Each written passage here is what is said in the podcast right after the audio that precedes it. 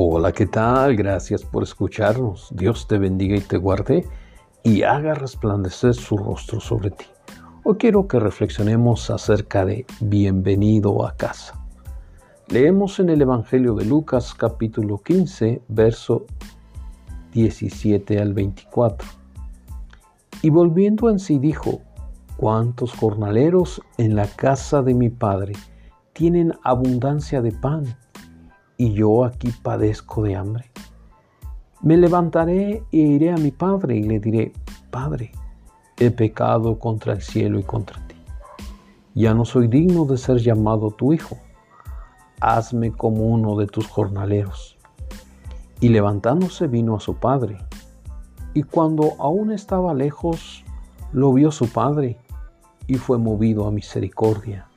Y corrió y se echó sobre su cuello y le besó.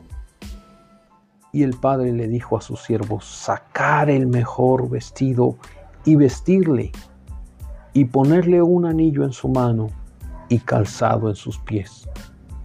Porque este mi hijo muerto era y ha revivido, se había perdido y es hallado, y comenzaron a regocijarse.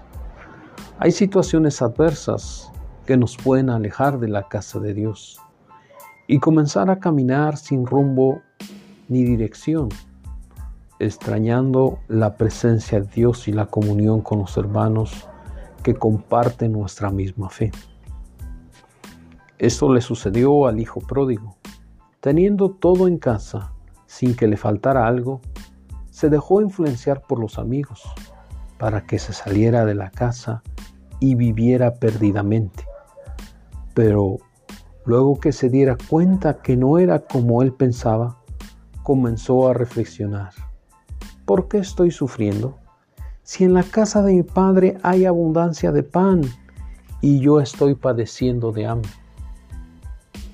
Y tomó la decisión de humillar su corazón y quitar el orgullo que le había llevado a tomar la decisión de salirse de casa. Y dijo, le pediré perdón a mi padre, y ahora ya no seré un hijo consentido, sino un siervo obediente. Su padre desde que salió esperaba que reconsiderara, que volviera por el camino que se fue, hasta que se cumplió el tiempo y el hijo regresó. El padre siempre esperaba con los brazos abiertos para perdonarle y darle una vez más el lugar que le pertenecía como hijo y le dijo, bienvenido a casa. Si por circunstancias parecidas te has alejado de la casa de Dios, Él te espera con los brazos abiertos para recibirte y decirte, bienvenido hijo, te amo y mi misericordia no se ha apartado de ti. Quiero darte vestiduras nuevas y restaurarte y darte autoridad como mi hijo para que no sigas siendo más esclavo del mundo ahora sigue siendo parte de la familia.